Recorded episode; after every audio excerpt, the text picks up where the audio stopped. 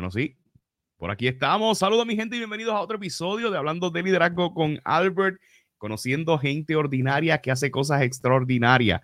Hace poco estuve en un evento eh, de la escuela de coaching de la cual egresé y miren qué interesante, era como un encuentro. Yo sé que me dieron unos detalles. Eh, yo dije, pues nada, sí, reservé la agenda y pues dale, vamos para allá. Y era como un encuentro. Miren qué interesante, todos los egresados de la escuela del International Coaching Institute. Eh, saludito a Brenda Irizaje y al doctor Irizaje que estuvieron en este espacio cuando esto comenzó y esto es parte de ese proyecto. Eh, y entre los autores, yo dije, espérate, pero si aquí tengo gente que son ordinarios, que hacen cosas extraordinarias y tuve el honor y el privilegio de conocer autores espectaculares y maravillosos en ese momento que hicimos una conexión y dije, no, tú tienes que estar en mi podcast porque tu historia la tiene que conocer nuestra gente. Y resulta que conozco a este autor, el coach Alexander Carrasquillo, que es coach, que también tiene un proyecto espectacular que nos va a estar hablando de algo que hace con los hombres, que me encanta, y escribió un libro que se llama Magno, un viaje al corazón del líder. Mira, dice, ¿verdad? Fácil. Y yo dije, ya, no, pero, pero, pero, ¿por qué tú no estás aquí? ¿Por qué tú no estás aquí? Porque los líderes debemos aprender de otros líderes y los líderes debemos tener libros de liderazgo. O sea, yo lancé un libro de liderazgo y he comprado más libros de liderazgo desde que lancé mi libro de liderazgo y he tratado de conocer más líderes que, nunca.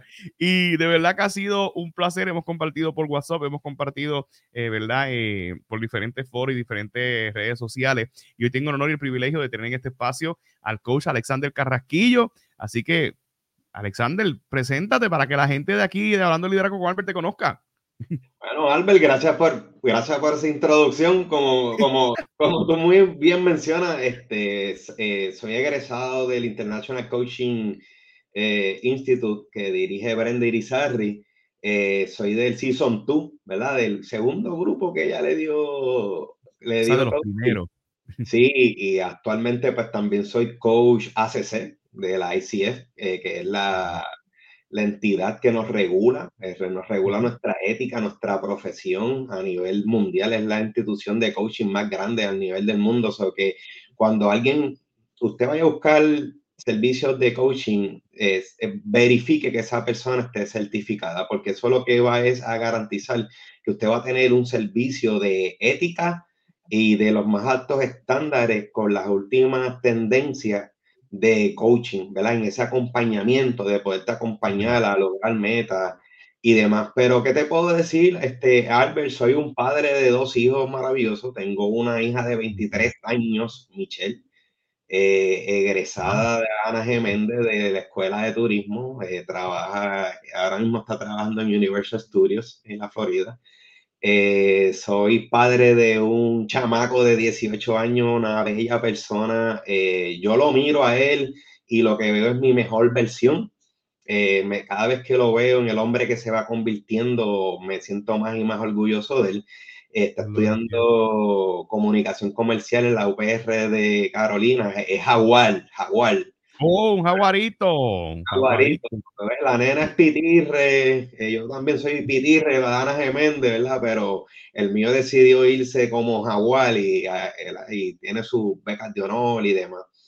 Eh, pero también soy un gran esposo. Este, tengo mi esposa, eh, se llama Adis Labrador, la mujer que me Dios le ha placido tener en mi lugar, que me, que me da, que me añade valor a mi vida y, y no quiero eh, hago esta pausa no porque el amor de mi esposa sea mayor del de mis hijos, son amores diferentes, pero quiero hacer remark, ¿verdad? Porque en los últimos pasados 11 meses, que más adelante te contaré, eh, sufrí unas situaciones donde el apoyo de ella ha sido incondicional. Y también pues soy como un emprendedor, porque tengo una institución sin fines de lucro llamada de corazón a corazón, eh, y unas plataformas de coaching llamada de Healing Man Cave. Estas plataformas de coaching va dirigida a ti, al hombre que me está escuchando. Eh, a mí se me parte el corazón cada vez que escucho de un feminicidio, de un abuso, de... Eh, y, y, hay muchas historias, porque hay personas que dicen, ah, yo no le doy a mi pareja, pero ¿cómo tú le hablas a tu pareja? Este, ¿tú, tú le eres infiel a tu pareja. Mm. Es abuso. Este, tú haces, tienes contacto por el lado con tu pareja o tienes algún vicio, ya sea de juego, ya sea de alcohol, ya sea del que sea, Pues ahí estoy yo para ese tipo de hombre, porque yo creo, este, Albert, eh, el hombre no es lo, es el victimario, no, ¿verdad? Lo ponemos como el victimario, pero yo creo que el hombre eh, debemos de tener foros donde puedan sanar. Eh, a medida que tengamos hombres sanos, van a haber familias sanas, van a haber relaciones sanas, eh, más allá de encarcelamiento, ¿verdad? yo prefiero ir a la raíz del asunto y por eso creé esta, estas redes, estas plataformas de coaching de The Healing Man, que, que como consecuencia pues también me llevaron a escribir mi primer libro llamado Magno, El viaje al corazón de un líder, que es nada más y nada menos que un manual de resiliencia para el siglo XXI. Las típicas historias que vive cualquier líder en cualquier industria, ya sea gubernamental, privada, educativa, cualquier persona que esté en un estatus de liderazgo debe darse una ojeada de este libro de Magno, el corazón de un líder. Es una historia preciosa que les garantizo que les va a tocar el alma. No, espectacular por demás. Vamos, vamos al origen o al génesis de, de, este proceso. Ya me adelantaste que eres Pitirres o me corrí, eres de la, de la, Universidad, del Este. Lo que era la Universidad del Este inicialmente, ¿verdad? Este, de, de Carolina, Carolina. El calentón, el calentón. Un saludito al vicerrector actual, Antonio Rivera, este gran amigo por muchos años, eh, a quien conocimos en la academia. Pero ahí bien interesante, eh, quiero remontarnos a este momento, eh, probablemente quizás nunca en nuestra historia. Eh, nos visualizamos como coaches, nos visualizamos como speakers, nos visualizamos como conferenciantes, porque probablemente en nuestros tiempos eso no se veía. O, si tú decías, ¿qué tú hacer cuando grande? Pues te iban a decir, tú ibas a decir, pues yo quisiera ser policía, yo quisiera ser, eran unas profesiones comunes que habían en ese instante. No obstante, yo me quisiera remontar, y así empiezo casi todas mis entrevistas, esta transición de escuela superior cuando tengo que tomar una decisión, valga redundancia, eh, para yo comenzar mi futuro académico o profesional. Es decir, claro, me voy a graduar, que tú vas a estudiar? Porque lo que tú estudias te, te, vas a dedicar a eso toda tu vida. Y eso sirve como de plataforma para poder seguir adelante. Cuéntame eh, cómo te fuiste dando cuenta eh, de este talento que poseía, pero cómo tomaste la decisión de irte a estudiar lo que ibas a estudiar y dónde te fuiste a estudiar. Zumba por ahí. Bueno, como dirían en mi barrio, historia larga, corta. Yo soy original de Santurce, Puerto Rico, la cuna de la cultura.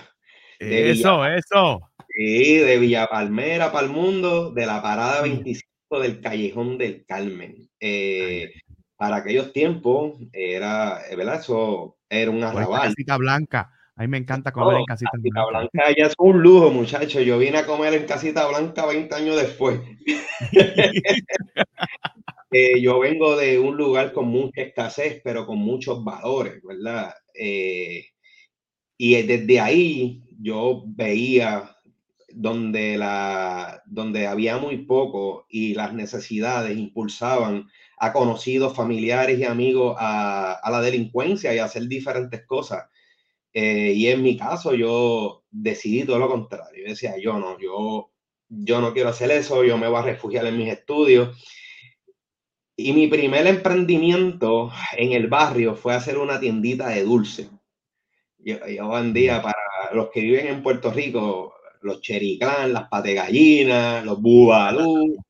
Después me empezó a hacer limber, gelatina, hasta que llegué a vender galones de leche, café. Me convertí en el kiosco del barrio, que le fiaba a todo el mundo cuando había necesidad.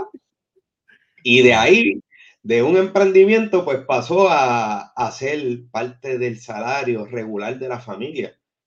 Este, mi padre, que, ¿verdad? A mi padre que lo amo con todo mi corazón, le metió 26 años el Caribe Hilton como, ¿verdad? Como en housekeeping, nos echó hacia adelante. Eh, y ese salario de los dulces, de los limber, eh, mami fray empanadilla, y entonces yo estaba de líder, ya yo era un líder. Y pero yo veía a mi mamá, todavía veo a mi mamá, a, doña Laura Guzmán, que esa fue la que me parió, la que la amo. Todavía la veo como mi líder, pero sin saberlo en ese momento, ella trabajaba para mí. Yo le decía, mami, necesitamos este, 20 empanadillas, necesitamos hacer una compra de 500 dólares de dulce, necesitamos esto. Ya yo hacía inventario, ya yo hacía proyecciones, ya yo, ya yo sabía el trupus de clientes y demás. De ahí es que nace eh, mi afán, eh, me enfoco en mis estudios. Eh, el barrio se puso bien caliente. Toda mi familia es de Santurce, de padre y madre, toda mi familia, ¿verdad? Allí perdí a mi tío de forma horrorosa, a grandes amigos los perdí. Y, y mi papá pues nos saca de ese ambiente, ya a los 13, 14 años, nos saca de ese ambiente, un ambiente un poquito más diferente, al campo de Carolina, al barrio Cedro de Carolina, vaya para el calentón, pero para el campo. Y, ahí empecé a estudiar. Primero estudié ingeniería de instrumentación, donde me hice técnico de instrumentación. Luego fui pitir, hice mi bachillerato en Project en, en gerencia. Eh, luego hice mi maestría en Project Management. Y entonces como líder, porque yo arranco en la industria farmacéutica muy niño, a los 19 años para aquel tiempo. Yo empecé en el 96, 97 eh, me tocaba recoger la ropa sucia, lavarla, poner los head cover por toda la planta. Y se me hizo muy difícil eh, tener eh, que estudiar, trabajar, más una familia, porque también comencé con mi familia muy temprano. Y ahí es que comienza el foundation de lo que soy el día de hoy. Wow, wow, wow. Entonces allí comienza te, te, vamos, vamos al, paso de cuando te gradúas de la universidad, que te graduaste de, gerencia. Eh, entonces te gradúas de gerencia porque prácticamente ya veo, ¿verdad? Que estás conectando con todo. Eh, una vez te gradúas de, gerencia, eh, ¿cuál fue ese primer trabajo que tú tuviste, que comenzaste a desarrollarte? No sé si me lo mencionaste ahora. ¿Y cómo fue que llegaste hasta donde estás hoy, donde prácticamente eres un buen emprendedor que tienes tus propios proyectos? Mira, mi primer, primer trabajo fue a los 19 años en Eli Lilly eh, como operador de empaque. Yo llegué ahí como asociado como técnico de instrumentación y, eh, ahí estuve, eh, ¿verdad? Muy poco tiempo, luego transiciono a, otra organización, a Lederle, que eventualmente se cambió, cambió American Home Product, Guay, son compañías ¿verdad? que ya no, no existen en el panorama. Eh, y allí, pues, tuve unos grandes mentores, como la señora Ana Valle, eh, Yamiri Ruiz, la señora Aida Cruz, entre tantas otras personas que me impulsaron a estudiar. Eh, y yo, siendo un operador que recogía ropa sucia, y ponía los booties por toda la planta, pues ellos vieron en mí un talento que yo no sabía que tenía, pero entonces te daban ese valor, te daban ese cariño, te daban esa mentoría y ese coaching. Y ahí ella, me acuerdo que Aida Cruz siempre me decía, Aida Cruz era la gerente general de esa compañía, es mi amiga el día de hoy, está retirada, eh, y mi mentora todavía. eh, ella me decía, termine ese cuero de chivo, usted necesita un bachillerato. Y ahí entré en el programa ahora de Ana Geméndez. Y entonces salí explotado del trabajo, a estudiar por las noches, a hacer asignaciones de madrugada, eh, familia, hijos. Eh, bueno, una vida un poco caótica, pero ese deseo de crecer. Y luego llego a otra organización, que es la que estoy ahora en este momento, donde me reencuentro con otro jefe mío, que es, el, que me, que es que me contrata, que hoy, eh, hoy día también está retirado, pero lo quiero como un padre, sigue siendo mi mentor, mi consejero. Eh, ha hecho por mí personal y profesionalmente cosas. Son de estas personas que te marcan para bien toda tu vida. Ese es el señor José Toledo. Y ese me dijo, mira, no puedes hacer algo más. Y ahí volví al programa ahora, a hacer maestría en Forest Management y fui la primera clase de la UNE de Carolina, la primera clase de Forest Management, te podrás imaginar. Y de ahí pues he ido despuntando, me he certificado como Project Management Professional, me he certificado como, eh, como eh, PMI ACP, allá el Certified Practitioner. Pero durante todo este trayecto se escucha bonito y romántico, pero suceden muchos procesos eh, que nos pasan a todos y, y, en esos procesos y en esos quebrantos es donde encuentro el coaching a través de otra mentora llamada Agnes Torres y me dirige a Brenda, porque en aquel momento Agnes no tenía una escuela de coaching y Brenda sí. Pues entonces pues salgo ganando porque tengo dos amigas, tengo dos mentoras y hoy soy también coach profesional en resiliencia. Wow. Eh, eh, vamos ahí mismo, por ahí mismo quería ir. ¿Cómo, ¿Cómo surge esto del coaching? Ya estás en Project Management, ya prácticamente pudiéramos decir, o quizás en la ignorancia, estás realizado porque ya estás graduado, ya tienes trabajo, ya lograste un bachillerato, ya prácticamente está hecho. Pero de momento surge esto por irte al coaching. ¿Por qué te vas al coaching? ¿Cómo, cómo surge esto con Agnes y con Brenda? Mira, todo nace de, la necesidad de ayudar. Eh, ¿Qué te puedo decir? Este, no sé si te has dado cuenta que en la comunidad de coaching, la gran mayoría de las personas tienen un corazón gigantesco. Eh, y en mi caso, mi, mi, yo digo que el valor más grande que yo tengo es dar. Lo que yo quiero es dar y apoyar. Y entonces yo pasé por un proceso de vida eh, pasé por un divorcio muy fuerte después de un matrimonio de 20 años, eh, que, me, que me, me, fue bien difícil porque no solo me afectó personal, sino también me afectó profesionalmente, perdí oportunidades en el momento. Y yo dije, ok, número uno, me pongo en los pies de Cristo, entregó mi corazón, pasé por, un, por todos estos procesos. Y ese, ese proceso, ese desierto, me lleva a decir, ok, la mejor manera de sanar es ayudar. Y ahí empieza a desarrollarse ese deseo de ser coach. Porque yo soy un hombre de valor y yo en ese proceso veía como hombres lloraban en los pasillos del tribunal porque no podían ver sus hijos, porque le faltaban 100 pesos para una pensión, o porque había un caso fabricado. También veía hombres que contra se merecían estar retirados de sus hijos por situaciones críticas difíciles. Y yo le dije, hermano, para esta gente no hay ayuda. Para mí no hay ninguna ayuda. Pues déjame crear yo la ayuda. Déjame yo crear una plataforma que ayude a hombres. Este, Albert, yo sé que aquí el entrevistador eres tú, pero de coach a coach. ¿Cuántas plataformas de ayudas a hombre tú conoces? Ay, ninguna. Pudiera tener amigos que sepan de algo, pero no, no, no es como una plataforma de que vamos aquí. Eh, inclusive hay que tener mucho cuidado porque eh, eh, es como se pudiera trabajar en, ese sentido. Pero, pero no son muchas, no son muchas. Yo soy de los que opino que para la mujer no faltan ayudas todavía, más ayudas todavía. Eh, pero para el hombre, si queremos erradicar el problema de la violencia, si queremos el, de los feminicidios, cada vez te lo vuelvo y te lo repito, cada vez que yo veo eso, mi alma sufre. Y le digo a cada hombre que me escucha, cada palabra, cada insulto, cada traición que tú le haces a una mujer, eso es una herida para ese corazón.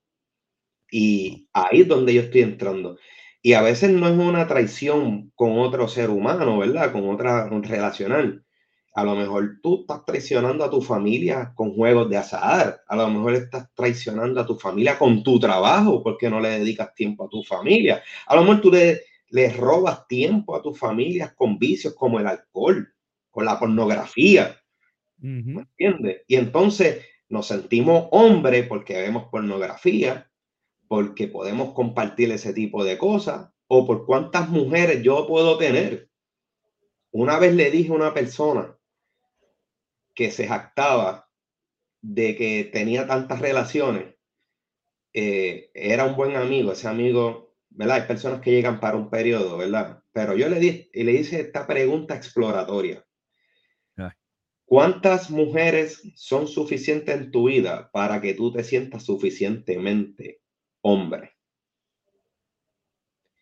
De más está decirte que esa relación de ahí en adelante no jamás fue la misma, ¿verdad? Eso se perdió. Pero ya pude ver, ya pude ver el por qué. Porque hay carencia de valores. Y alrededor mío tienen que haber personas con ética y con valores. Y con, yo me reúno y me socializo con personas que me añadan, no que me resten. No, hermoso por demás. E, esta industria, perdona que utilice el término industria o este grupo de ayuda, es un poquito difícil de atacar porque el hombre de por sí es muy orgulloso. El hombre de por sí, eh, te puedo decir, ¿verdad? Y, ahorita cuando me preguntaste, conozco de plataforma, pero no es lo mismo una plataforma, un ministerio, y probablemente, ah, el ministerio de hombres de la iglesia, entonces pues los hombres van y se reúnen ahí con la iglesia, o, los pastores que tienen unos proyectos espectaculares para hombres, etcétera, etcétera. Conozco los Promise Keepers, etcétera, etcétera, etcétera. Pero estamos hablando de, de grupos eclesiásticos eh, que atienden estas necesidades, pero no grupos seculares, que probablemente si algún hombre se quiere atender, pues no va a ir a la iglesia, pero entonces, ¿cómo lo pudiéramos atender desde el campo secular? Que probablemente sí vaya al campo secular y no vaya a la iglesia. Pero, ¿cómo trabajaste desde el principio? ¿Te diste cuenta de la necesidad? ¿Te diste cuenta de que hay hombres que de igual manera están sufriendo, prácticamente cargan con unos traumas eh, que probablemente no saben en cierta medida cómo organizarlos, cómo estructurarlos y se refugian, ¿verdad? En, en, en, muchas de las cosas que tú has mencionado y para el colmo, si tienen una familia, quien se afecta es la familia. ¿Cómo tú lo identificaste y dijiste, espérate, yo estoy en crisis porque estaba pasando por un proceso, pero quiero ayudar a estos hombres, pero a la misma vez quiero eh, ayudarme a mí para crecer y, y, marcar la diferencia, ayudar a estos hombres a, marcar a marcar la diferencia en el sentido eh, de que seamos mejores hombres, eh, con nuestras familias, con nuestras casas, eh, tanto los divorciados como los solteros, como los viudos, eh, cómo pudiéramos ser mejores hombres. ¿Cómo estructuraste este proyecto y cómo comenzó? Porque me quedé ahí como que, espérate, lo empecé, descubrí esto, ahora ¿cómo empiezo? Porque cuando tú lo vas a empezar, vas a decir que tú vas a hacer un proyecto de qué, para atender qué, pero ¿cómo tú lo vas a atender? Entonces, ¿qué herramientas tienes tú? Perdóname, Ah, un project management, que, pero si tú lo que sabes es de manejo de proyectos. Y para colmo divorciado, ¿quién eres tú para decirme a mí lo que yo tengo que hacer? ¿Cómo fue que empezaste ese proyecto? Mira, eh, me encantó tu pregunta. ¿Tú sabes cómo nace? Obviamente, ya te comenté la parte de los procesos. No sé si tú has leído este libro famosísimo, Los hombres son de Marte y las mujeres son de Venus. No, lo he visto, pero no lo he leído. Eh, que tienes asignación, tienes asignación, tienes asignación los hombres y las mujeres somos diferentes. Somos diferentes. Los hombres somos aventureros. Los hombres somos fixers. Nos gusta resolver cosas. Y si es posible en el momento. Eh, somos protectores. ¿Verdad? Y nos gusta vivir una vida eh, de aventura, que nos sintamos vivos. Eh, la nueva sociedad ha sentado al hombre como lo ha domesticado demasiado. Y cuando quiero decir esto, quiero ser muy claro porque no estoy hablando de machismo, Dios libre, no estoy hablando de eso.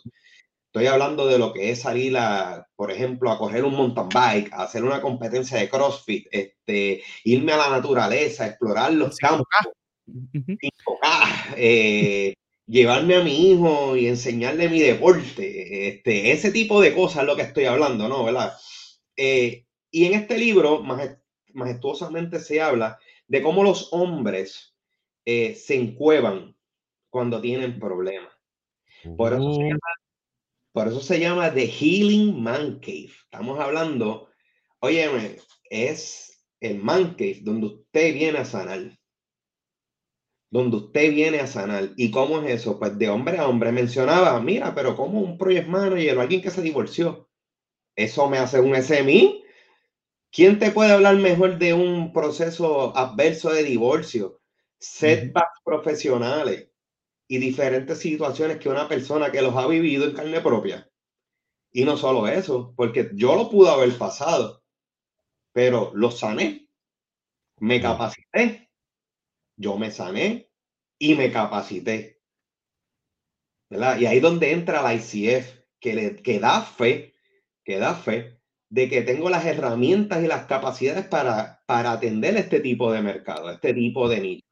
¿Y cómo se hace? Pues en nuestro lenguaje, hermano, al hombre no nos gusta que se metan mucho en nuestros sentimientos. Eh, eh, nos sentimos débiles, no nos gusta sentirnos vulnerables, no nos gusta llorar.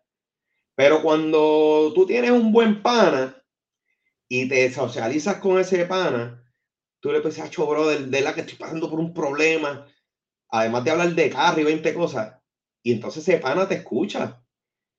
Pues de esa manera es que yo trato en The Healing Man Cave un ambiente de hombre, un lenguaje para hombres.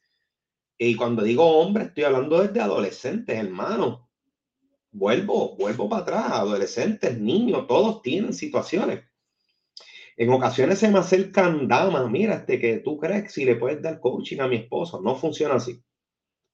Oh. Porque el coaching es una relación de mutuo acuerdo para co-crear un proceso de metas juntos. Y ahí es donde está la necesidad, pero ese Healing Man que es eso, es que crear esa cueva donde con la ética que define el ICF, yo te aseguro a ti que tus sentimientos y tus emociones van a estar estrictamente eh, protegidos por esa ética y esa protección. Y hablo un lenguaje de hombre y te hago preguntas de hombres exploratorias, como le gustaría a un hombre que le hable. Y así fue que nació esto. De ese libro, brother de, de, de, Venus y, los, hombres son de Venus y las mujeres de Marte. Mira qué interesante. los hombres son de Marte y las mujeres son de Venus. Ah, ya me confundí con los planetas. Déjame en la Tierra entonces. Mira, pero interesante por demás. Eh, ese primer día, cuando empezó el proyecto, cogiste el curso de coaching, tomaste el curso de coaching. Eh, ahora voy a empezar este proyecto que es que mi curiosidad estriba en cómo trabajas con esta población que tú mismo lo has mencionado eh, con todo el cariño y respeto que le tengo a mis padres, que le tengo a los hombres que conozco, admiro y amo, eh, eh, ¿cómo tú rompes con eso? Porque ahora mismo lo acabas de decir, tiene que salir del hombre el que participe de un proyecto como este, pero ¿cómo? Espérate, espérate, tú me estás invitando por un grupo, yo no, yo no voy a llorar delante de toda esa gente. Yo no voy a decir las cosas privadas porque probablemente lo que yo estoy viviendo es algo íntimo. Yo soy orgulloso y delante de otro macho, yo dejarte saber mis problemas, porque acuérdate que está el orgullo también. Y está, ah. mismo lo y, y, llevas tiempo trabajando con, en este proyecto. ¿Cómo fue ese principio donde tú dijiste, mira, tengo este proyecto que me suena con todo el respeto a Ministerio de Hombres de Iglesia, que sé que es algo que hacen los hombres y los caballeros de la iglesia, porque he participado de reuniones de, caballeros en la iglesia, súper interesante, súper linda, porque ves hombres eh, eh, llorando y siendo vulnerables, pero al hombre no le gusta ser vulnerable, pero entre hombres sí lo puede hacer, pero tú no vas a hablar eso delante de todo el mundo, tú no vas a hablar eso delante de un, de, un corillo que tú no conoces, eh, y tú hablas de tu problema. ¿Cómo fue la primera vez que tú dijiste, vamos a hablar de The Healing Man Cave, de, lo, de este libro, y de momento te dicen, loco, e, ese primer proyecto, ese primer coach, Mira, o ese primer coaching que tuviste, Zumba. De principio era cómo crear mi plataforma para el engagement. Ahí está. ¿Y cómo lo hice? Pues, mano, yo soy un atleta. yo soy un atleta, yo compito en, en CrossFit, en mountain bike. Digo, ahorita hablamos de un proceso, ¿verdad? De recuperación, donde ellos vean que eh, ven a un hombre, ¿verdad? Y que un entorno masculino donde puedan venir y puedan trabajar y que vean ese atleta que puede hablar tu propio, tu, ¿verdad? tu propio idioma, pero también haciendo la salvedad de yo contando mi testimonio. No hay forma más hermosa, ¿verdad? Y han mencionado mucho los ministerios de hombres. Yo me considero un hombre corandeo. En latín, ese es un hombre que vive bajo la presencia de Dios, ¿verdad? Bajo los estatutos de Dios. Y la mejor forma de yo demostrar y, traer ese engagement al principio, y todavía lo hago, es demostrar mi propia vulnerabilidad y mis propias emociones. Que sean, mira, hoy día, en los trabajos, en la familia, en las sociedades eclesiásticas, en las comunidades, no, no sé, ¿sabes? Los sentimientos hay que ocultarlos y entonces no los transmutamos los cohibimos. Y qué mejor manera de que yo vulnerabilizarme y contar mi testimonio y tú de forma secreta consultar una cita y entonces yo con esa ética de protegerte, ayudarte. Así fue mi primer cliente, que como cuestión de, como cuestión de hecho fueron clientes de la industria farmacéutica, porque te tengo que decir que hay muchos hombres heridos, heridos, que es como según maltratan sus parejas, maltratan a sus empleados. Wow. Y este tipo de gente está llegando a mis manos. Wow. Wow, wow, wow, wow. Hay, dos, hay dos elementos que quisiera mencionar. Eh, y es que ahora vivimos en una generación bastante intelectual y orgullosa. O sea, conocen mucho, saben mucho. Eh, y si eso lo combinamos con lo que tú acabas de decir, entiéndase, eh, este orgullo de que yo sé lo que hago, cómo lo hago y para el colmo estudié.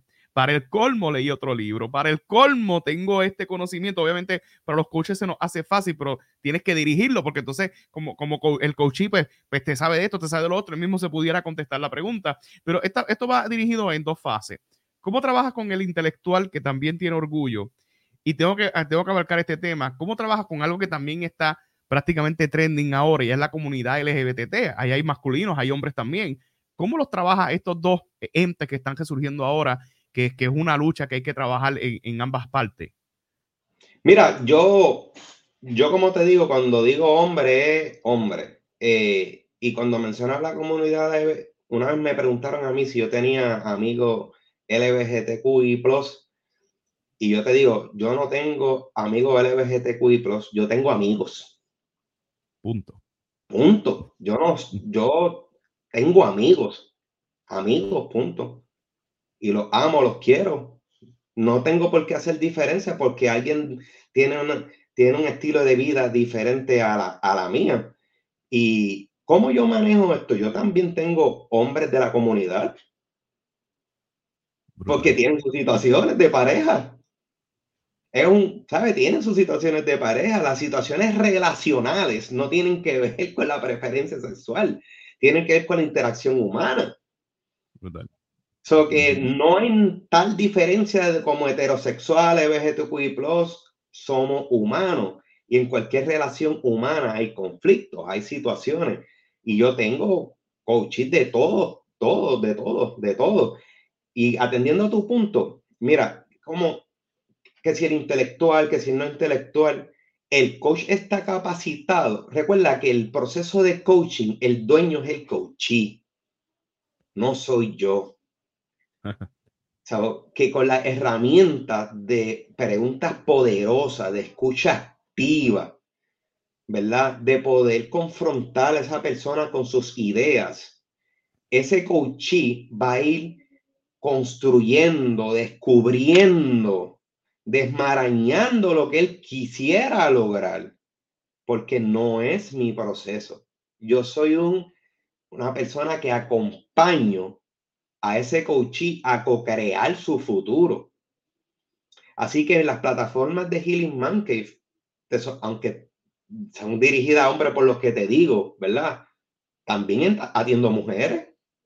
No lo puedes, aunque no lo puedas creer y como te menciono, de todo, eh, porque todos somos seres humanos que necesitamos una ayuda, ¿verdad? Y hay que, hay que diferenciar, ¿verdad? Y hago una pausa. El coaching no es mentoría. El coaching mm, tampoco es una de salud mental. Para eso tenemos a los psicólogos y a los psiquiatras. Nosotros no tratamos salud mental. El coaching es una un acompañamiento de co-creación con ese coachí para ayudarlo a que él descubra, descubra el norte en algo en particular que él quiere crear. Yo he recibido coaches que le he tenido que decir, como parte de nuestra ética, creo que en este momento no estás listo para el coaching. Creo que en este momento eh, necesitas una ayuda emocional y con gusto los refiero con compañeros psicólogos clínicos, compañeros psiquiatras, porque hay que, ¿sabe? hay que saber de que el coaching no, no trabaja la salud mental, nosotros trabajamos con metas, con metas y ayudarnos a, a, caer en tiempo en algo en particular. No, y las metas las pone el coachee. Entiéndase, para los que no, el coachee es el cliente. O sea, poner, si yo, si tú vas a ser mi coach, yo, yo establezco una meta, pues la meta es mía, no es que la, establecí, o sea, tú me diriges en esa meta y dentro de ese proceso, ¿verdad? Porque a la hora de la verdad la meta es mía. y so, yo quiero alcanzar esa meta, no es como que, ah, entonces tú me ayudas como coach a estructurarlo. Te traje esas dos preguntas eh, por, por, por, razones obvias, porque probablemente quizás eh, alguien de la comunidad pues se siente como que, ah, COVID no, eso es para hombres nada más y a veces tienen esa confusión, pero qué bueno que ese servicio y esa oportunidad está para ellos. De igual manera, eh, para los intelectuales que se creen que lo saben todo, porque si tú lo sabes todo, pues con más razón deberías estar en, en, proyectos como este. Mencióname cómo es Alexander eh, antes de The Healing Man Cave Project y cómo es Alexander Carraquillo ahora. Porque yo aseguro, que estoy casi seguro, estoy seguro, yo no sé si esta pregunta es innecesaria, pero te la tengo que hacer.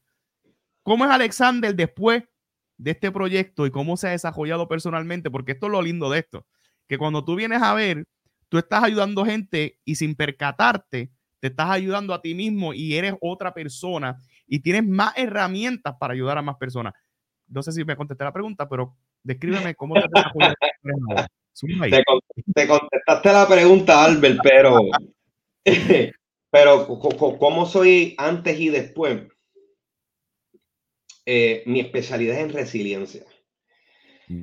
A mí me ha tocado vivir procesos muy fuertes, muy fuertes. Eh, y en la adversidad, mira, Albert, desde la plataforma de la complacencia y desde la plataforma de la comodidad o de el favoritismo o, de que alguien te apoya, de ahí cualquiera es líder, de ahí cualquiera hace cosas.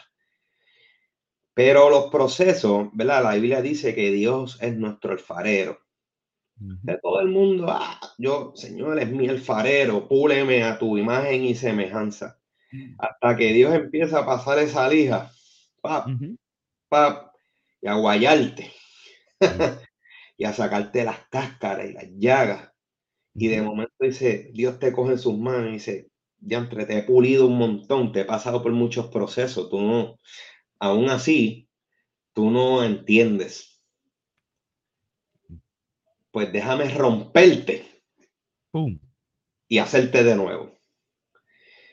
Pues Dios me ha hecho de nuevo. Ese es el antes y el después. Me siento una persona muy empática. Eh, y ya hablaremos de lo que es liderazgo, ¿verdad? pero me siento una persona que cuando yo estoy en mi trabajo, yo no pienso en un recurso. Hay personas que solamente ven a sus empleados como un recurso que hace algo. Eh, te hago esta pregunta, Albert. Vuelvo. Te pido disculpas porque el entrevistador eres tú, pero somos dos coaches, así que es ah. natural, ¿no? Natural. Este, Albert, ¿Cuántas veces tú piensas en tu cafetera en el día? ¿Cuántas veces yo pienso en mi cafetera? Mi cafetera, la del café, obvio. Sí, sí, en tu café. No es que cuántas veces vas a beber café. En tu cafetera, cómo es la cafetera, cómo funciona la cafetera. ¿Estará funcionando bien la cafetera? ¿Cuántas veces tú piensas en tu cafetera? Si acaso una vez o dos veces, no, no, no. Seguro. No, en la cafetera, no, en el café sí, pero en la cafetera, ¿qué? Por la ah, mañana y si no, hay gente que ve a sus empleados como la cafetera. Anda, bye. Que yo solamente acudo a ellos cuando necesito algo. Tú acudes a tu cafetera cuando necesitas café. Pero esa cafetera tú la limpias con vinagre a cada rato. Con sucia está. ¿Cuánta pera le estás dando? Si está en un receptáculo de bajo voltaje, si los filtros que le estás poniendo es el mejor. No, no, tú acudes a la cafetera solo para beber café. Y hay líderes que solamente acuden a sus empleados cuando necesitan algo, sin importarles cómo está esa persona, cómo está el entorno de esa persona. Oye, Albert. Ay, ay, ay, pero esto está precioso, pero ¿qué es esto? Y esto se está acabando, esto se puso bueno. Todos los talleres, todos los pocas que salen de esto de la cafetera. Ay, Dios mío, ¿qué es esto? Dios mío, esto está muy profundo. Estos códigos, como dicen los hermanos de la República, estos códigos, tú has dado unos códigos aquí, que unos códigos. Mira, tú tienes que pensar en la gente que detrás de esas personas hay una familia. Wow. Que cuando tú sobrecargas de trabajo a esa persona, tú estás afectando a esa esposa, a esos hijos. Que cuando tú les robas tiempo innecesariamente porque tú hiciste una mala evaluación de capacidad laboral y tienes que acudir a overtime, tú le estás quitando a esa gente salud, le estás quitando vida. Que cuando promocionas a la persona por el halo effect, ¿verdad? Porque es bueno, porque me trata bien y no porque tiene las herramientas adecuadas para ejercer una función, tú afectas a esa familia. Y todo este tipo de temas, yo lo trabajo en coaching con los líderes que llegan a mis plataformas y con los que no son líderes, porque cuando digo líderes, estamos hablando de líderes eclesiásticos, líderes comunitarios, líderes gubernamentales y líderes de la industria privada en general. Wow. No, es que, es que, es que esto me, me vuela la cabeza porque siempre he sido precursor de esto, porque, y esto siempre lo, y hay un podcast que lo hablo, tú antes de ser un buen líder tienes que ser un buen ser humano. Eh, y, y, y obviamente, probablemente yo trabajo con, soy como un líder ahora y trabajo con jóvenes, etcétera, etcétera, pero uno nunca sabe qué posición le va a tocar a uno de influencia.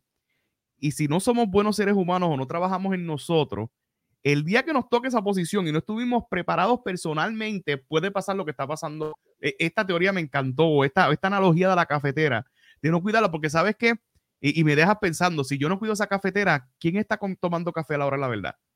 Soy yo el que estoy tomándome el café. Entonces, si yo no estoy trabajando en mi gente y que mi gente se sienta motivada, que se sienta eh, que se sienta como que quiero, eh, eh, no me pagas lo que me tienes que pagar, pero yo amo lo que hago aquí porque me encanta trabajar contigo, porque tú me haces sentir bien, no me voy a ir para otro lado y, y, me voy a quedar contigo aunque tú no me pagues lo que me pagues. Y si me voy, voy a hablar bien de ti porque tú siempre este, promoviste el que yo me desarrollara y eso es un reto eh, para los líderes y más cuando, eh, que probablemente vemos en, en, la lideresa, como le dicen los latinoamericanos, eh, que, que, siempre procuran que te cuides y eso, y a veces uno tiene jefe con todo el cariño y aprecio que uno le, les toma, donde prácticamente nos ven como máquina o te ven como máquina, pero también, y ahora voy a otra pregunta, cuando yo soy la cafetera y el jefe o el líder, porque también pasa en las organizaciones voluntariadas, o sea, si es mi jefe o es mi área laboral, yo aguanto lo que sea porque me están pagando. Pero parto siempre la premisa, como mi libro, líderes eh, estudiantiles eh, que buscan marcar la diferencia y los voluntarios. Pero si yo estoy en una organización cívica o eclesiástica donde no me pagan, voy ahí porque me gusta.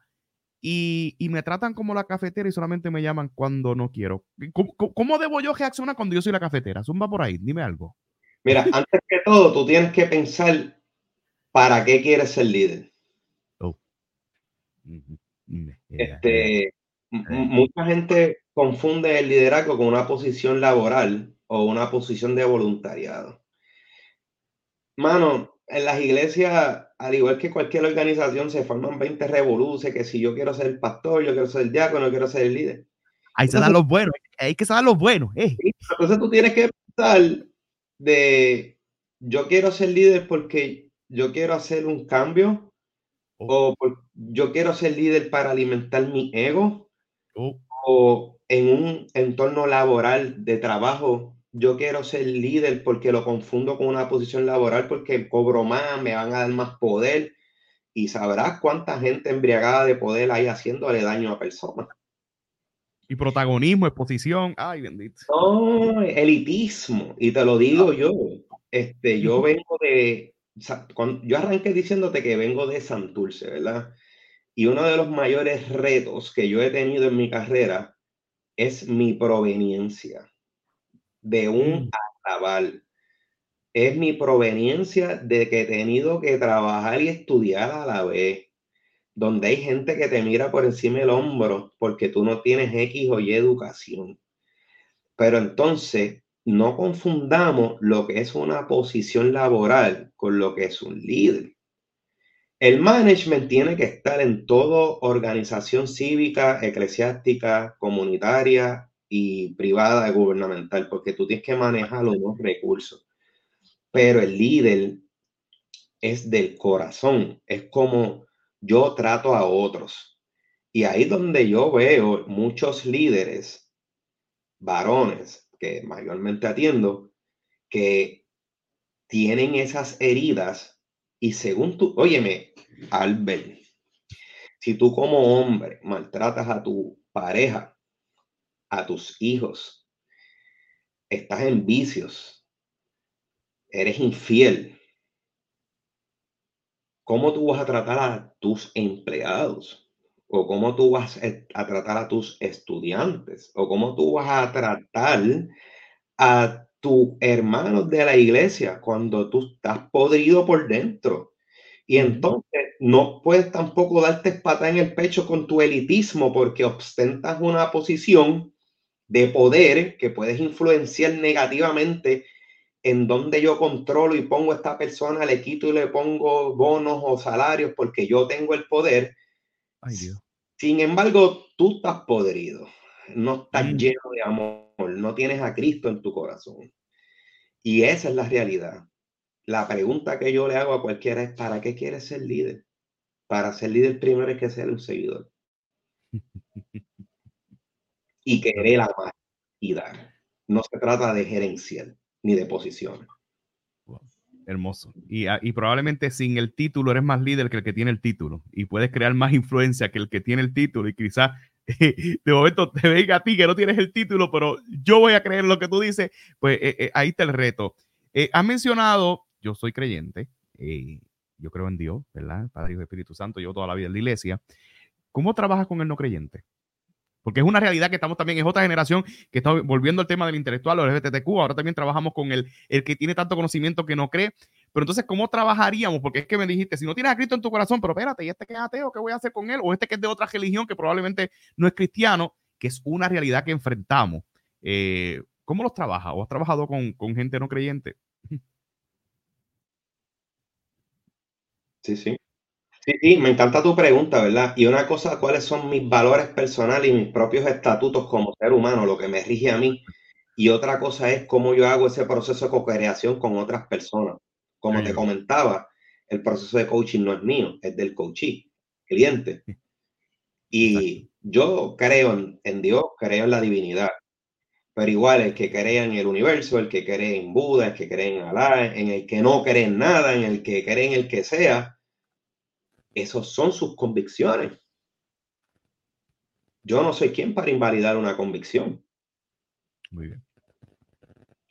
En el proceso de co-creación, trabajamos unas metas y esa persona con sus valores y su ética desarrolla un roadmap para poder cumplir eso que, se, que ha determinado para sí. Que te digo, a veces la meta que los coaches se trazan haciendo preguntas exploratorias ellos mismos descubren que esa no es la meta. Y entonces es un llamado a los coaches, ¿verdad? Porque a veces los coaches estamos detrás de un aha moment. Lo que queremos es que ese aha moment llegue a, ese coachee porque nos hace sentir bien como coach. Y ahí es donde tú tienes que matar tu ego porque no es tu proceso.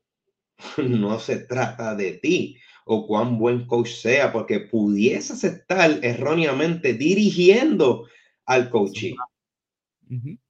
y, el coachee es el que tiene que descubrir. Y muchas veces me he percatado de que ese coachee, él mismo dice, sí, ¿sabes qué? Que estamos trabajando en esta meta, pero reflexionando en esto, realmente no era esta cosa, ahora es esta otra cosa. Y no pasa nada. Ahí volvemos al inicio. ¿Qué quieres crear? ¿Sabe? Y buscar el ser, ¿verdad? Más que el hacer. ¿Qué te hace sentir eso? ¿Qué te hizo sentir ese cambio? ¿Qué emociones emanaron en ti para cambiar de meta? Si lo mm. lograra hoy, ¿cómo te, iría, ¿cómo te haría sentir este proceso? ¿Y qué ganarías? ¿Sabe? Es lo que te quiero decir, ¿verdad? En el proceso de coaching no hay boundaries, no hay segregación, ni tampoco, ¿verdad? Yo creo que la mejor religión es el amor. Y el amor lo abarca todo, ¿verdad? Eh, el amor abarca todo. Y el amor es amor. Y yo no estoy hablando aquí de preferencias sexuales. El amor es el amor. Y mientras hay amor, eso se respeta. No, hermoso por demás. Y, te traje estas dos preguntas porque probablemente eh, dentro de, la entrevista, eh, como he visto que quizás las plataformas o los lugares donde los hombres pudieran participar, mayormente se da en la iglesia, pero probablemente quizás el no creyente nunca se verá o nunca se percibe e ir a buscar ayuda a una iglesia. Y obviamente quizás también los, compañeros y hermanos y familias de los LGBT nunca van a querer meterse a una iglesia, pero qué bueno que también hay plataformas que pudieran atender a esta población eh, que no necesariamente está enmarcada en, un campo eclesiástico, porque eso es algo que limita, ¿verdad? Y por eso es que muchas veces nosotros pues no es que seamos secularizados, pero atendemos una población que probablemente eh, nunca llegará a la iglesia o nunca llegará eh, en cierta medida, Dios nos cuide a, creer, pero estamos siendo luz para esta gente. Por aquí nos vamos, este, Alexander, esto ha sido espectacular, de verdad que yo me quedaría hablando dos horas aquí contigo porque de verdad que, y el que está aquí, total, hace poco yo vi un podcast que duró como tres horas y era del molusco, total, que que estuve ahí escuchando que, que esa queda ahí, no sé, escuché gente hablando y yo, eh, dos horas de mi vida. Y el que está escuchando esto, por lo menos fueron 49 minutos o 50 o la hora, así que llegamos ahora, eh, de mucho crecimiento y de mucho valor. Hay una pregunta que siempre le hago a los que pasan por el, ¿verdad? Por este proyecto de Hablando de Liderazgo con Albert, que me tengo que llevar. Sí, por lo menos me gustaría que mencionaras algún libro que tú le recomiendas al hombre, además del que me diste ahorita, de las mujeres son de, de, de, de Marte y los hombres son de Venus. Eh, ¿Qué libro recomienda? Además del tuyo, espérate, no hemos hablado del tuyo. Vamos a hablar de tu libro. ¿Por qué surge escribir el libro? Déjame llegar a la última pregunta. ¿Por qué surge escribir el libro? ¿De dónde sale esto? Mira, el libro, el libro es una micronovela de toda lo que típicamente sufre un líder en cualquier entorno de los que hemos hablado. Wow. Está lleno de de encrucijada, está lleno de historia, está lleno de resiliencia y más que resiliencia, de antifragilidad, ¿verdad? La resiliencia, yo creo que son palabras, a veces utilizamos muchas palabras de moda, ¿no? Pero la antifragilidad va más allá de la resiliencia. Eh, la resiliencia, cuando tú tienes un setback, te lleva al lugar donde tú estabas antes. La antifragilidad te lleva a algo que trasciende donde tú estabas, porque hay un aprendizaje y lo compartes y te atreves a hacer estas cosas. Te atreves a abrir tu corazón al público. No todo el mundo está presto a abrir su corazón y hablar de sus situaciones, ¿me entiendes? Pero hay un ministerio, así que el libro está lleno de encrucijadas, está lleno de herramientas de coaching, está lleno de una historia bonita y de reflexiones que te van a llevar a trabajar ese mundo interior que cada líder debe, debe tener. Es una historia muy hermosa, es una lectura que se hace bastante rápido. El libro apenas tiene 250 y pico de páginas, es refrescante, es amena, eh, hay turnbacks. El final es espectacular, no es el spoiler. El libro está en todas las plataformas eh, del Amazon, Casa Norberto, la casita Book Club, en donde no está el libro, ¿verdad? Y eso se le doy gracias a mi distribuidora Letras Distribution, a Marilyn, ¿verdad? Una distribuidora eh, puertorriqueña que está comenzando y la, la, cual quiero porque creyó en mí y me ha dado la oportunidad de que mi libro esté en cada rincón de Puerto Rico. Este, Pero no quería terminar sin antes decir que no, no, no tiendo a usar palabras totalitaristas. La palabra nunca eh, no la suelo utilizar. Yo, yo aspiro a que las eh, organizaciones eclesiásticas abran su corazón. El, versículo más corto de la Biblia, no recuerdo, oye, no recuerdo ahora mismo, me acuerdo del texto, pero dice, Dios es, con mayúscula, es amor. Si Dios es amor, esas puertas de cada iglesia tienen que estar abiertas para todo el mundo, porque mm. estamos recibiendo gente que necesita. Y mi exhortación a las organizaciones eclesiásticas es que continúen saliendo. Puerto Rico es el país con más iglesias por pie cuadrado en el mundo y es la, estamos en la alta de tasa criminal más alta. Y es una reflexión para las iglesias. ¿Qué estás haciendo por los hombres? ¿Qué estás haciendo por la sociedad? Porque desde cuatro paredes es fácil. No estoy generalizando. Hay iglesias que tienen ministerios poderosísimos, pero me parece que hay mucho trabajo por hacer. No demasiado.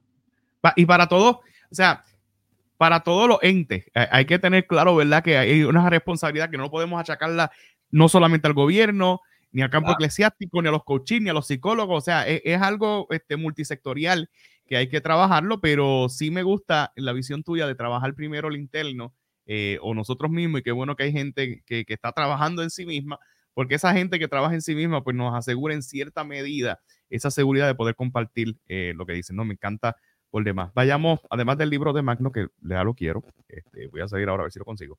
Eh, el libro de Magno, eh, el libro que mencionaste ahorita, ya van dos libros, Corillo. Otro libro, tu libro favorito. Mi libro favorito, El obstáculo es el camino de Ryan Holiday.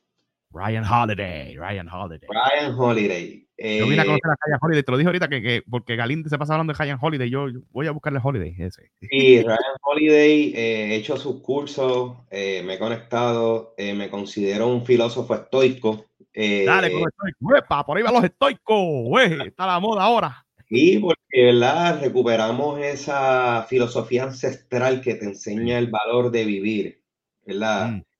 Y con esto te quiero hacer, sé que estamos cortos de tiempo y te, y te quiero, ¿por qué el obstáculo es el camino? Ese libro me ayudó muchísimo.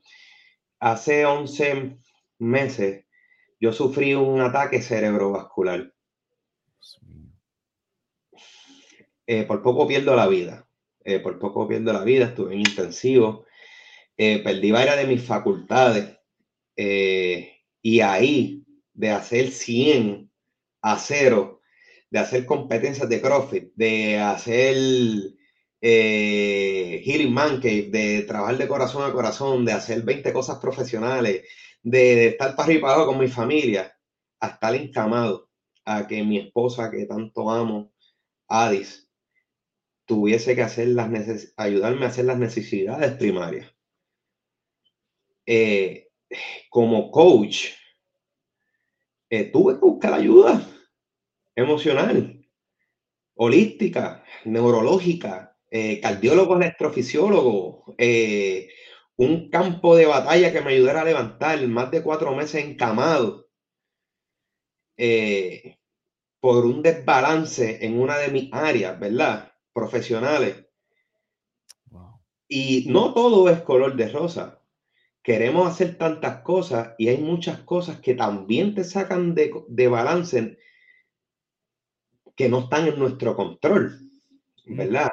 Por eso es que en las iglesias, en las agencias gubernamentales, en las agencias privadas, eh, cuando hablemos de well-being, mm, es hueco, es vacío e irresponsable decir tú, oye, tú tienes que tener balance de vida. Óyeme, pero yo como, como, como pastor, yo como, como un director de agencia gubernamental, como profesor académico, yo le estoy dándole, yo estoy aportando para que esa persona tenga calidad de vida. Esa persona está clara lo que va a hacer. Esa persona puede manejar la cantidad de roles que se le asignan. Este, tú estás pensando en que esa persona tenga o no salud. Eso es algo que dejo en la mesa sobre la reflexión, sin hablar nada en particular, ¿no? Pero de eso es lo que se trata el liderazgo. De que no es la cafetera. Si tú no limpias tu cafetera, se daña. Si el receptáculo de la cafetera está malo, se quema. Mm. Burnout. ¿Eh? Y entonces tú vas a mirar la cafetera y le vas a decir, ah, porque tú estás sucia. ¿Tú no has pensado en limpiarte? ¿Tú no has pensado en tener el voltaje correcto? No, porque eso le tocaba a Albert cuidar de la cafetera. Y entonces como líder hay una cosa que se llama dinner talk table. Tú como líder, ¿cómo quieres que esas familias, ¿verdad? Cuando esa persona, ese empleado, ese hermano de la iglesia, ¿verdad? Ese voluntario llegue y se siente en la mesa a comer con su familia. ¿Cómo tú quieres que esa persona hable de ti con su familia? ¿Qué huella tú estás dejando en esa familia? Yo veo mi huella todos los días en el espejo de una herida del corazón de operación. Esa es la huella, pero resiliencia y inquebrantabilidad. Estoy de pie gracias a, los pies de, a, la gloria de Dios. Amén. Y ahora no lo veo como algo malo. Ahora veo esa herida del corazón como un poder inquebrantable con el manto de Dios sobre mi, sobre mi familia y con el poder de mi familia que me ayudaron a estar en pie nuevamente.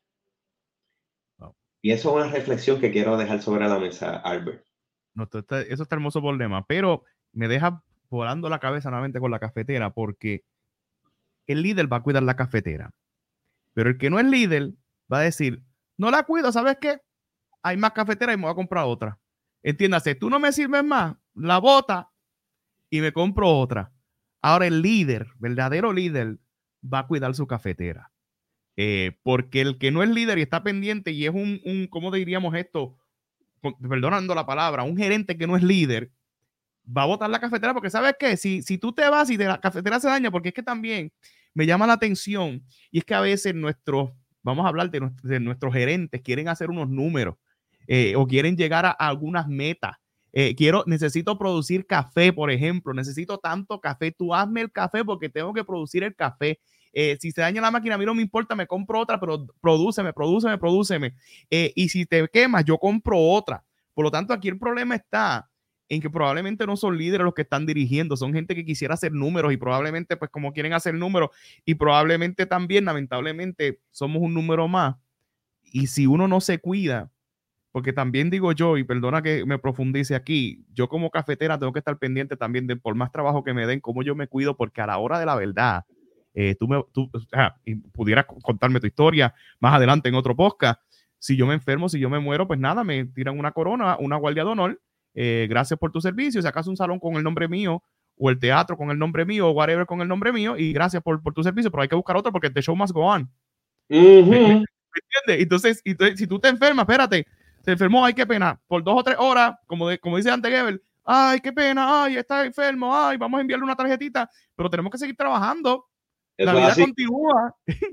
La vida continúa. Yo tengo que seguir haciendo los números, pues nada, que, que se mejore, que se mejore y búscate los, los días de enfermedad.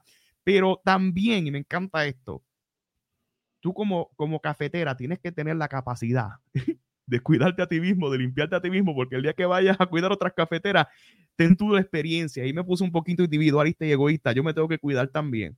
Definitivo. Eh, y es una responsabilidad. es una responsabilidad dual, Albert. Es una responsabilidad dual. Cuando uno siente ese síntoma, no lo ignore.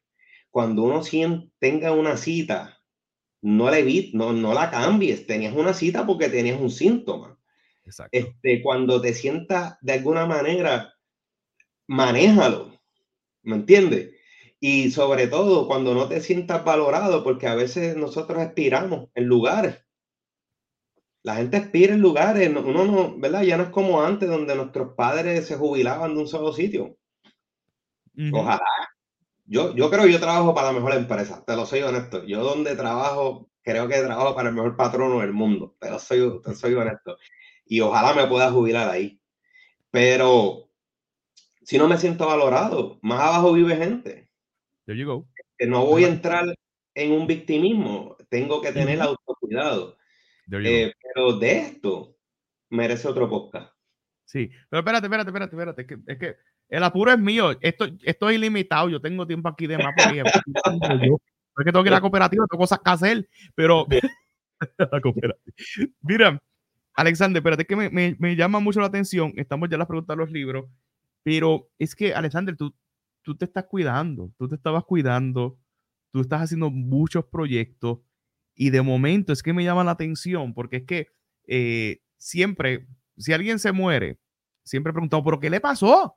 Si él hacía ejercicio, si él hacía dieta, si él iba a la iglesia, si él tenía una vida espectacular, ¿qué le pasó? Entonces, de momento, si te da algo, ¡ah! Es que no se estaba cuidando porque tenía muchas cosas, pero es que si no hago muchas cosas es malo. Por eso es que todo el mundo se vuelve médico.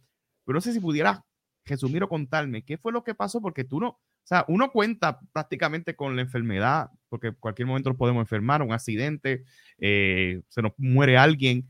Eh, pero ¿qué pasó aquí que de momento estás haciendo tus proyectos y te dio este ataque, mano.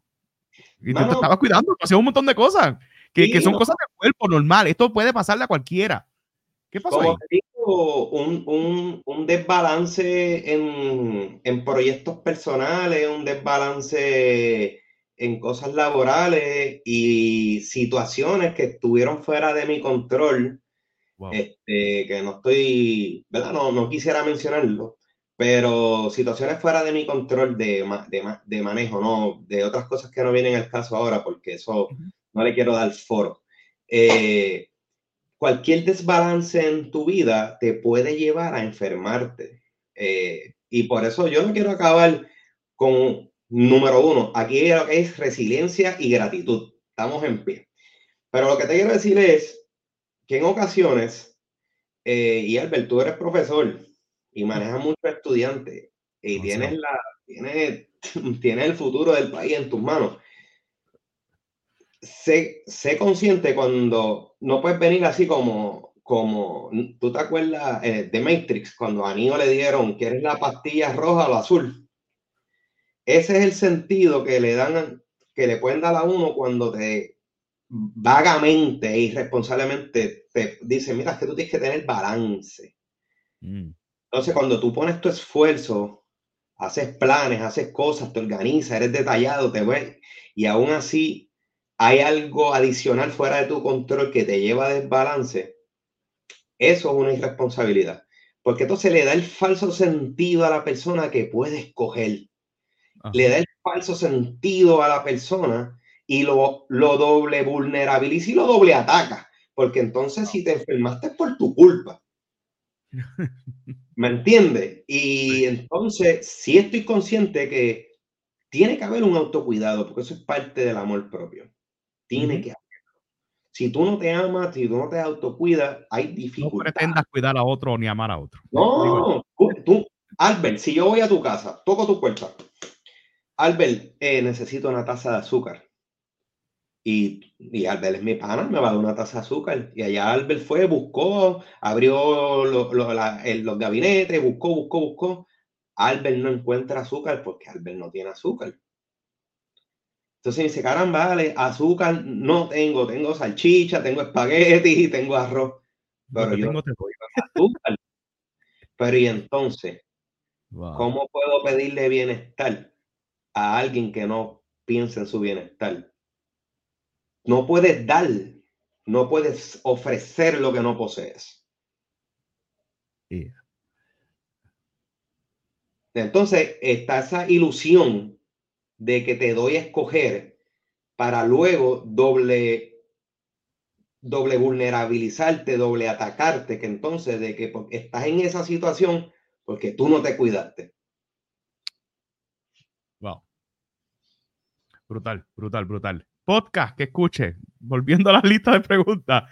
Podcast que recomiende ¿dónde sacas tu tiempo para escuchar podcast? Si es que escuchas podcast, ¿qué podcast escuchas? Mira, yo sigo un podcast de mi colega Yamili Ortiz. Eh, tiene, un, tiene un gran ministerio con mujeres. Eh, por, qué la escucho? Porque tenemos que trabajar juntos. Tenemos que trabajar juntos, ¿verdad? Porque aquí se trata de, trabajar bien por el bienestar. Sigo el podcast de Ryan Holiday. Eh, soy fanático del estoicismo. todo, todo el que lee mis redes sociales siempre va a ver una, una reflexión de Marco Aurelio, de Epíteto. Tú sabes que Epíteto era un esclavo, brother. Y tú sabes que a él su amo le lastimó la pierna y lo dejó lisiado para el resto de la vida. Y aún así fue uno de los precursores de la, de la filosofía milenaria del estoicismo. Y aún así fue consejero de emperadores siendo esclavo. Mira eso. No hay mucho tema, esto es demasiado. Netflix, tú ves Netflix, ves eh, entretenimiento, ¿qué, qué películas recomiendas? Mira, estuve 11 meses tirado en la casa, las, he visto todas. he visto todas. No, no, no, es que, no es que yo, que no, no, es que yo he visto de Netflix, tú pregúntame cuál no he visto de Netflix, ¿sabes? Cuando ya okay, okay. estás en una cama, pues, pues Netflix, la lectura, se hace tu amigo. Sí, exacto. Eh, esta pregunta te la puedo hacer porque me he dado cuenta que eres creyente. Eh, predicadores, ¿tienes alguno? Eh, mira, predicadores sigo mucho a, a, Peter Bulgo. Oh, nice. Este, me gusta la manera como habla, me gusta la manera como a través de la palabra también trae sanidad emocional a las personas. Eh, yo suelto a todo el que me esté escuchando, ponga a Peterburgo que se va, se va a glorificar con, esa palabra. No, espectacular, espectacular. para cerrar, este, quiero agradecer a Alexander, ¿verdad? Por tu tiempo. Eh, creo que coordinamos esto desde aquella vez que nos vimos en, en este foro. Eh, te auguramos mucho éxito en estos proyectos, que esto sea el comienzo de grandes cosas. el que pasa por hablando de liderazgo con Albert, de momento, hace poco vi a uno en el Choli y yo dije, pues si él estuve en mi boca los otros días, veo otros en el cine, veo otros, así que el que, el que sale, pasa por esta experiencia se catapulta.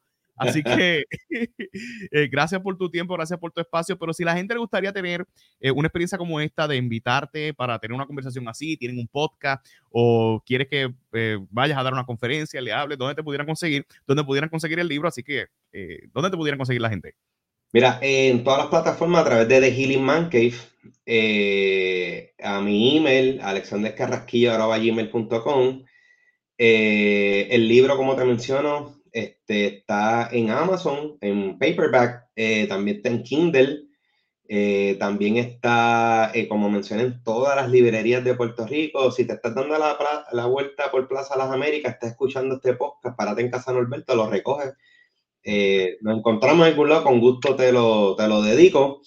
Eh, si vas a una librería que no lo tiene, como le digo a los míos, y si, si una librería no lo tiene porque quizás se la acabó o no ha llegado allí, eh, déjale saber a la librería que no lo tiene para que se sientan mal y, le dicen, pues no, pues, si no tienen el libro, pues yo me voy, no voy a comprar nada.